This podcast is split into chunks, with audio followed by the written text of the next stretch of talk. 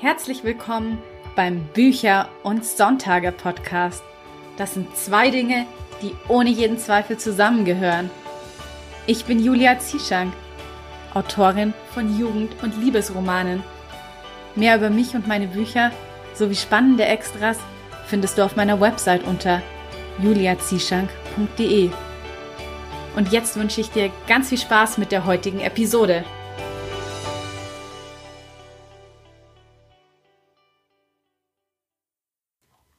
Hallo, ich freue mich, dass du heute wieder eingeschaltet hast. Heute geht es um das Thema Ideenfindung von der Idee zum Roman und dazu habe ich mir auch einen sehr spannenden Interviewgast eingeladen und zwar ist heute Caroline Ciseau bei mir im Podcast. Und ja, wir diskutieren dann auch gleich am Anfang ein bisschen über das Zitat von Pablo Picasso, gute Künstler kopieren, große Künstler stehlen. Das finde ich ja nämlich eine sehr, sehr spannende Aussage von ihm. Ja, und dann, bevor es losgeht, möchte ich dich noch kurz auf meine Podcast-Episode mit Katharina Herzog verweisen, bei der wir über das Thema Recherchereisen geplaudert haben. Denn auf Reisen kann man auch sehr, sehr viele Inspirationen für seinen Roman sammeln. Da erzählt uns Katharina nämlich auch ein paar sehr amüsante Stories.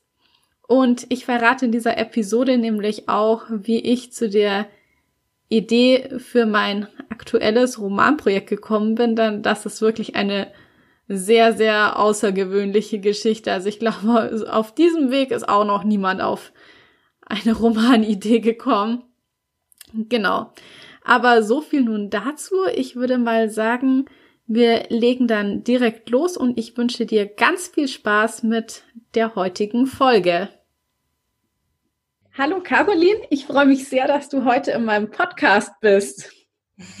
Ja, ich freue mich auch total. Vielen Dank für die Einladung. Und wir haben ja heute auch ein ganz spannendes Thema. Und zwar geht es um Ideenfindung. Das ist ja für uns Autoren auch sehr wichtig. Eigentlich die Basis, damit man überhaupt ein Buch schreiben kann. Und ja, da würde ich dich direkt gleich mal fragen, ähm, was sind denn alles so, ja, was dient dir so als Inspirationsquelle? Ach, ganz viel. Also als Autor hat man ja manchmal so das Gefühl, die Ideen kommen einem einfach zugeflogen. Ich weiß nicht, wie es dir damit geht, aber äh, ja, manchmal habe ich das Gefühl, sie kommen aus dem Nichts, aber das ist natürlich nicht so. Äh, ich lasse mich ganz viel von Filmen und Büchern inspirieren, von Orten, an denen ich schon mal war. Äh, ja, solche Dinge. Ja, ich finde auch, dass wirklich sehr viel als Inspirationsquelle dienen kann. Und weil du auch gerade schon ansprichst, so eben auch Bücher oder vielleicht Filme. Ich habe da nämlich auch ein richtig tolles Zitat gefunden von äh, Pablo Picasso und das lautet, gute Künstler kopieren, große Künstler stehlen. Und was er damit ja meint, ist, dass gute Künstler natürlich handwerklich in der Lage sind, eine Idee eins zu eins zu kopieren. Aber dass jetzt so Plagiate oder Kopieren gar nicht gehen, darüber müssen wir nicht reden. Der interessantere Teil ist ja eigentlich der zweite, große Künstler stehlen. Und was er eben damit meint, ist ja, dass man eine Idee nimmt und sich davon inspirieren lässt und etwas ganz Eigenes daraus erschafft. Und ich finde, ja, gute Prämissen findet man ja eben überall, auch Filmen, Musik, Büchern. Und mich würde jetzt auch mal interessieren, wie du das so siehst. Also findest du auch, dass es legitim ist, sich da eben so inspirieren zu lassen und so eine Prämisse zu nehmen und was ganz Eigenes daraus zu kreieren?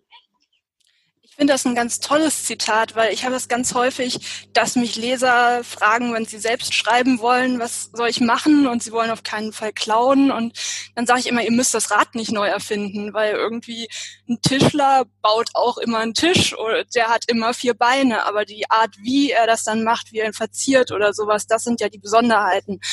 Und ähm, deswegen denke ich, man muss bei einer Geschichte einfach nur eine neue Perspektive finden. Oder was ich zum Beispiel gerne mache, ich nehme mir immer so drei Bücher aus dem Bücherschrank und dann überlege ich, was hat mich an denen interessiert und dann versuche ich daraus eine neue Geschichte zu kreieren. Ja, genau, das finde ich eigentlich eine sehr gute Vorgehensweise auch. Und ich finde auch, im Prinzip, man muss ja das Rad auch nicht neu erfinden und irgendwie waren ja alle Geschichten auch schon mal in einer gewissen Weise irgendwie schon da. Aber was es eben besonders macht, ist die Art, wie du sie dann eben erzählst, weil die Art, wie du die Geschichte erzählst, die war eben noch nicht da. Und das ist ja das, was es eigentlich ausmacht. Ja. Genau. Ja, gibt es denn eigentlich auch irgendwie eine spannende Geschichte da zu deinen eigenen Büchern? Also zum Beispiel, ich finde ja ganz interessant auch das Blatt des dunklen Herzens. Da habe ich mich nämlich gefragt, ob dir die Idee vielleicht irgendwie beim Kartenspielen kam. die kam tatsächlich so ein bisschen aus dem Marketing heraus, weil ich habe überlegt, was kann man auf Instagram als schöne Aktionen machen. Ich mache so gerne äh, irgendwelche Aktionen. Ähm, und dann habe ich gedacht, so Spielkarten wäre ja total schön, wenn man damit irgendwas machen könnte. Und dadurch ist dann so ein bisschen die Story entstanden, dass ich überlegt hat, was kann man mit Spielkarten machen und ähm, ja, daraus ist dann das Spiel der vier Farben entstanden. Hast du dann auch wirklich irgendwie so ähm, Goodies entwickelt mit den Spielkarten und das dann verschickt? Genau, es gibt äh, zu beim Spiel der vier Farben gibt es ja die Magier, die Elfen, die Wandler und die Menschen und denen habe ich ja jeden eine Kartenfarbe zugeordnet und da habe ich dann so kleine Grafiken erstellt und Spielkarten erstellt und die an die Blogger geschickt. Und dann konnten die damit Fotos machen. Es sind auch ganz tolle Bilder draus geworden. Ja, das ist auf jeden Fall auch eine interessante äh, Vorgehensweise, das mal aus der Marketing-Perspektive zu betrachten. ja, war auch mein einziges Buch, bei dem das so war. Ja. Aber auch ein guter Tipp, kann man ja auch mal überlegen, so rum anzufangen, quasi von hinten. Genau. Bei mir ist es ja auch oft so, dass mir richtig gute Ideen kommen tatsächlich, wenn ich gar nicht so aktiv danach suche, weil je mehr ich mir immer so ähm, Gedanken drum mache, desto schlimmer wird's eigentlich. Und dann, wenn ich einfach mal loslasse und irgendwie spazieren gehe oder unter der Dusche stehe, dann habe ich auf einmal dann so eine Idee, die ganz von allein zu mir kommt. Ist das bei dir auch manchmal so? Ja, das habe ich auch tatsächlich. Also mir kommen tatsächlich auch viele Ideen beim Spazierengehen. Bei Eslin, meinem letzten Buch, war es ganz witzig, weil ähm, da hatte ich schon den Plot gesponnen und dann habe ich aber gesagt, okay, ich lege jetzt alles beiseite und mache mal was ganz anderes. Und dann bin ich zum Sport gegangen und ich stand in der Umkleide vom Sportstudio und hatte plötzlich so diese erste Szene von Eslin im Kopf, wie sie da auf dem Tempelhof steht und mit ihrem Schwert äh, im Mondlicht trainiert und sie hat so im Hinterkopf, so wie alle zu ihr sagen, du bist keine Kämpferin, aber ähm, sie will es unbedingt sein und sie muss es auch sein, um zu überleben und deswegen kämpft sie verbissen. Und ich hatte diese Szene im Kopf und ich dachte, du musst die jetzt aufschreiben. Und dann habe ich meine Notiz-App vom Handy geöffnet und habe da angefangen reinzutippern und ich bin wirklich langsam, was sowas angeht. Und ähm, ja, ich saß da schon in Sportkleidung mit Turnschuhen und Leggings und die Mädels um mich rum gingen raus zum Sport, kamen wieder rein, waren am Duschen und irgendwann habe ich gedacht, das wird jetzt nichts mehr mit dem Sport und dann bin ich unverrichteter Dinge wieder nach Hause gefahren und habe angefangen zu schreiben. Ja gut, aber manchmal überkommt es einen so und wenn man dann so ja, inspiriert ist, das den, muss man ausnutzen. In den verrücktesten Situationen. ja, definitiv. Das ist ja auch eh der Romananfang, nicht wahr? Genau, das ist der Romananfang, so wie er jetzt auch da steht. Ja, schön. Das hören wir dann nämlich eh nachher noch am Ende vom Podcast. Ja, was mich noch interessieren würde, ist, wenn du über neue Romanideen nachdenkst, orientierst du dich da auch so ein bisschen an den aktuellen Trends, was so gerade in der Buchbranche gefragt ist?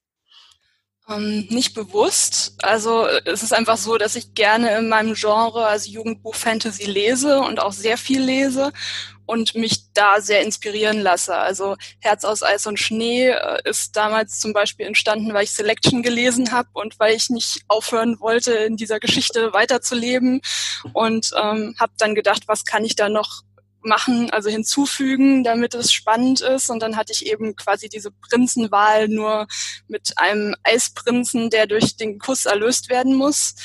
Oder Platt des dunklen Herzens war auch so, dass ich äh, das Reich der Sieben Höfe vorher gelesen habe und gesagt habe, ich möchte diese Beziehung zwischen Reese und Farah fand ich einfach so toll, dass ich gesagt habe, ich möchte auch sowas Schönes schreiben. Insofern werde ich schon ein bisschen beeinflusst. Aber es ist jetzt nicht so, dass ich sage, ich gucke durch irgendwelche Listen und schreibe dann bewusst. in eine bestimmte Richtung.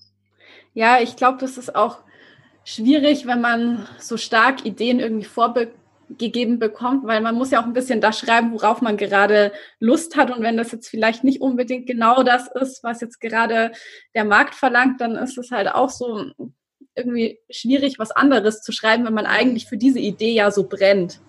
Also ja, und der Markt ändert sich ja auch genau. ständig. Also man weiß ja nicht, was man jetzt anfängt zu schreiben, ob die Leute das in drei, vier Monaten noch lesen wollen.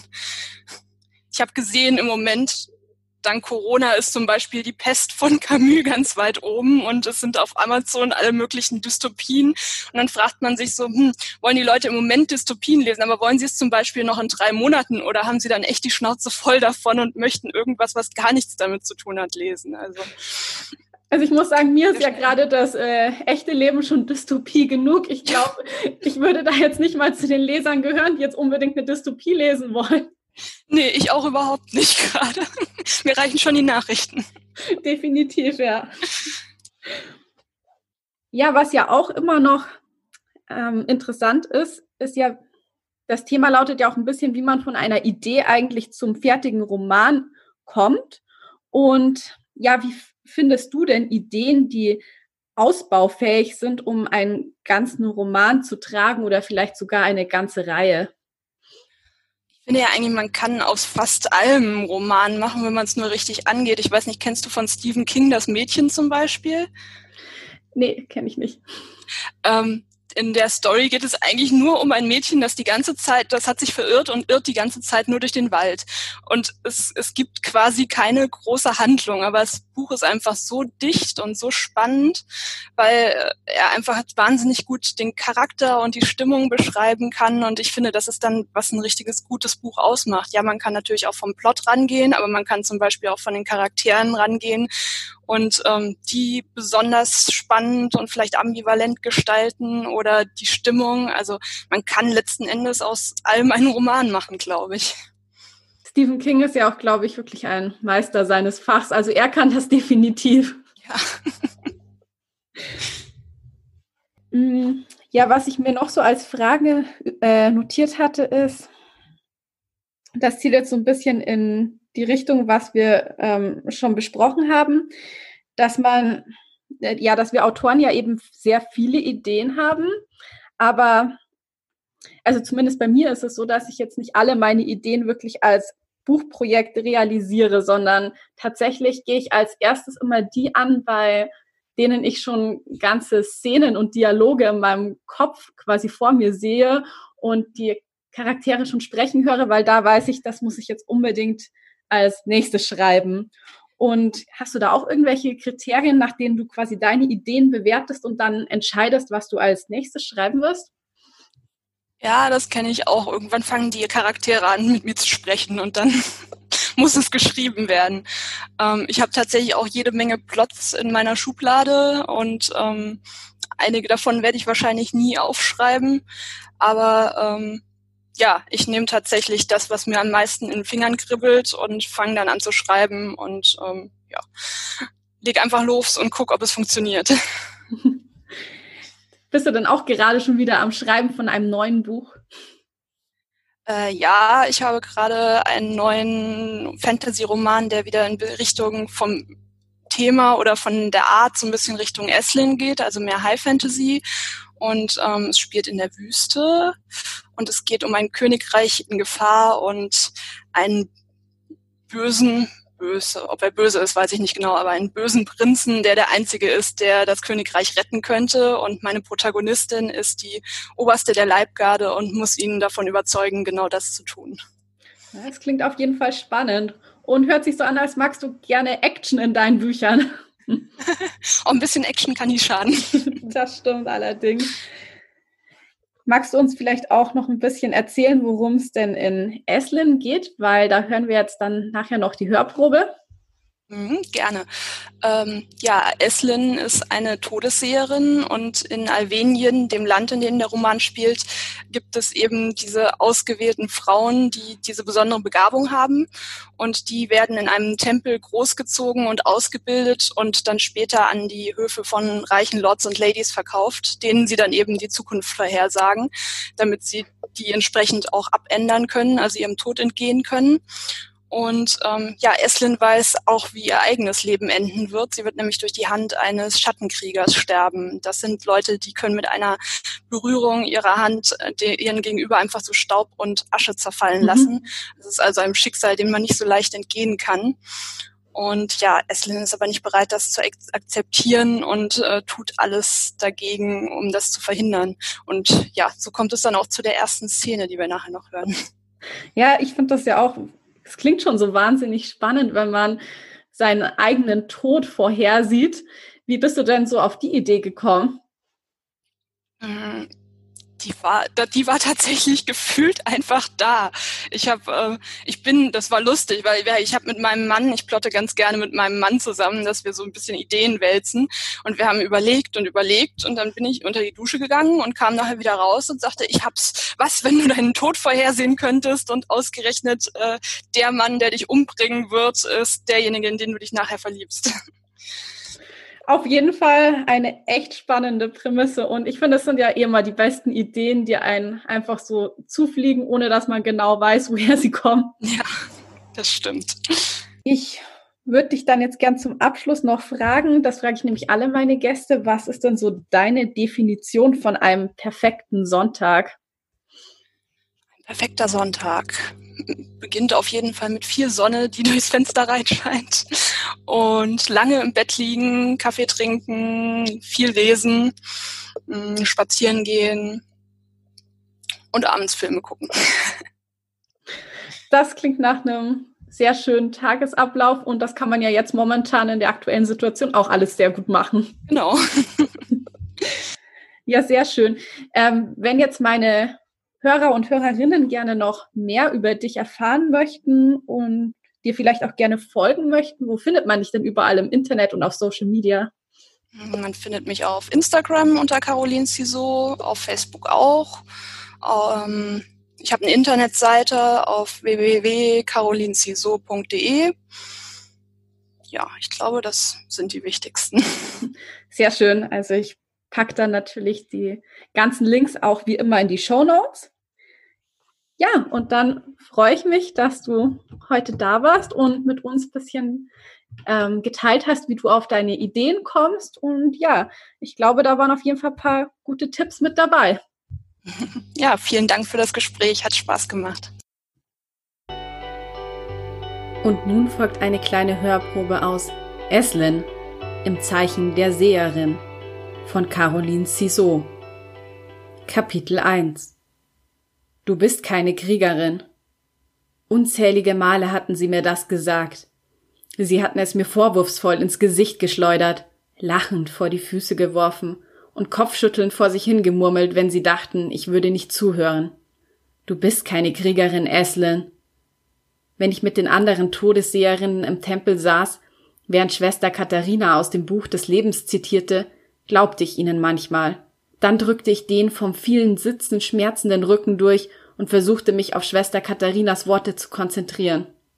Worte, die uns daran erinnern sollten, dass es eines Tages unsere Pflicht sein würde, den Lords und Ladies am Hofe zu dienen, indem wir sie mit unseren Visionen ein ums andere Mal vor den kalten Händen des Todes bewahrten. Unsere Waffe war nicht das Schwert, sondern unsere besondere Gabe, in die Zukunft blicken zu können. Aber in diesem Augenblick da sich der Mond hinter den Wolken hervorschob und die Klinge meines Kurzschwertes im Licht glitzerte, war ich mir sicher, dass sie sich täuschten.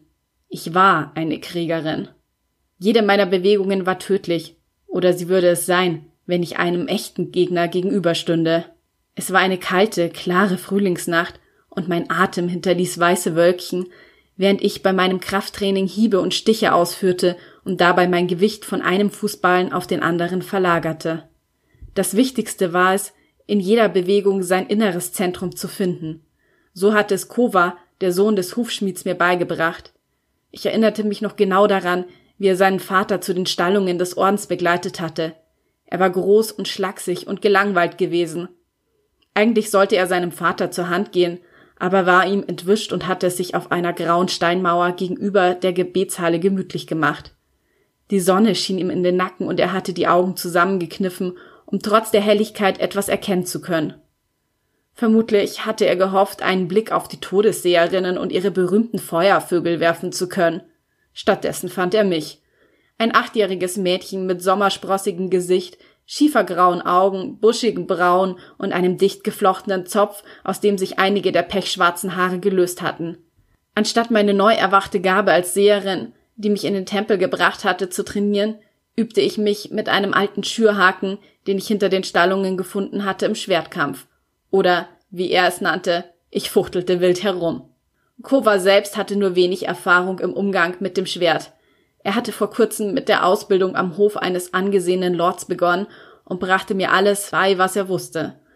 Und als er zwei Monate später mit einem richtigen Schwert vorbeikam, um meinen Unterricht fortzusetzen, wartete ich bereits auf ihn. Das war nun schon zwölf Jahre her. Aus dem kleinen Mädchen war eine erwachsene Todesseherin geworden, die dem Tag der Auswahl durch die Lords mit gemischten Gefühlen entgegensah. Kova war irgendwann nicht mehr aufgetaucht. Was blieb, waren seine Instruktionen. Studiere deinen Gegner, ahne seine Bewegungen voraus. Sei präsent im Hier und Jetzt, finde dein inneres Zentrum. Bleib ruhig und wachsam, dein Geist muss klar wie ein Gebirgsquell sein, bevor du angreifst. Ikarus schien anderer Meinung zu sein. Mein Feuervogel legte den Kopf schief, spreizte seine imposanten orangefarbenen Flügel und stieß einen empörten Schrei aus. Du wirst noch alle aufwecken, warf ich ihm vor und wedelte mit der Hand, damit er sich einen anderen Ort suchte, um seinen scharfen Raubtierblick schweifen zu lassen. Für gewöhnlich jagte er zu dieser nächtlichen Uhrzeit Mäuse, aber auch er schien zu spüren, dass heute etwas anders war. Seine schwarzen Augen blickten wachsam auf mich herab, beobachteten, wie ich mein Schwert sinken ließ und einen Stein über den vom Mond beschienenen Hof trat. Ich glaube nicht, dass es irgendjemanden gibt, den er noch aufwecken könnte, wir sind alle viel zu nervös, um zu schlafen. Schließlich ist es in wenigen Stunden soweit. Meine Freundin Rhiannon schlenderte langsam auf mich zu, als wollte sie sich jeden noch so kleinen Winkel der Tempelanlage einprägen. Den Säulengang, der den Hof umrahmte, den mit Ornamenten verzierten Springbrunnen, den Apfelbaum, der in voller Blüte stand und auf dem es sich Ikarus bequem gemacht hatte. Sie seufzte. Lass mich raten, sagte ich zu ihr. Du bist unglücklich, weil der Tag der Auswahl unmittelbar bevorsteht und unsere Freundinnen immer noch nicht vorbereitet sind. Delia hat irgendeinen Makel an ihrem Kleid gefunden, der doch schnell ausgebessert werden muss. Isabeau überarbeitet schon wieder ihre Vorstellungsworte und Sibyl treibt mit ihrer Ruhelosigkeit alle in den Wahnsinn. Rianons glockenhelles Lachen würde mir fehlen. Sie streckte den Arm aus und Ikarus kam bereitwillig angeflogen, um sich von ihr am Kopf kraulen zu lassen. Unsere Feuervögel waren mittlerweile so gewaltig, dass Rhiannon den Arm anspannen und die Hand zur Faust ballen musste, um das Gewicht des Vogelkörpers tragen zu können. Ihre langärmelige dunkelrote Robe, über der sie einen blaugrauen Umhang trug, schützte sie vor den Krallen. Normalerweise trugen wir einheitliche Gewänder, doch für mein Kampftraining hatte ich mir Hosen und ein weites Leinenhemd genäht, die bequem und praktisch waren. Also, habe ich recht? Fast, erwiderte Rhiannon. Delia ist mit ihrem Kleid zufrieden, aber ihre Frisur will einfach nicht sitzen. Und Sibyl hat die Halskette verlegt, die ihre Mutter ihr eigens für den Tag der Auswahl hat anfertigen lassen. Was Isabeau betrifft, liegst du natürlich richtig. Schon seit Wochen bestimmte nichts anderes unsere Tagesordnung. Jedes unserer Gespräche drehte sich um die Auswahl, darum, an welchen Hof wir kommen würden und wie es sein würde, unsere Gabe für das Wohl unseres neuen Herrn einzusetzen. Delia war sich als einzige sicher, dass die Entscheidung über ihre Zukunft bereits gefallen war.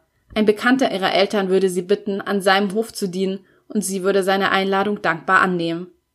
Nicht, dass wir wirklich eine Wahl gehabt hätten.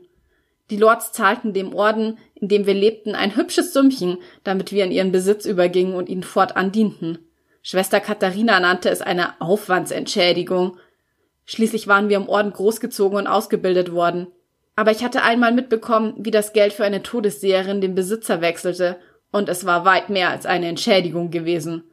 Es waren die ersten Goldmünzen gewesen, die ich zu Gesicht bekam, und es hatte mich zornig gemacht, dass wir einfach so verkauft wurden, dass jemand anders über unsere Freiheit bestimmte. Rhiannon betrachtete mich nachdenklich. Sie hätte nie zu mir gesagt, ich solle den Schwertkampf denen überlassen, die dazu geboren waren, und mich lieber auf den Tag der Auswahl vorbereiten aber ich wusste, dass sie genau das dachte. Alle sind ganz kribbelig vor Aufregung, Eslin. Nur du stehst hier und schwingst deine Schwertklinge, als wäre es eine Nacht wie jede andere. Du weißt warum. Ich warf Rhiannon einen gequälten Blick zu.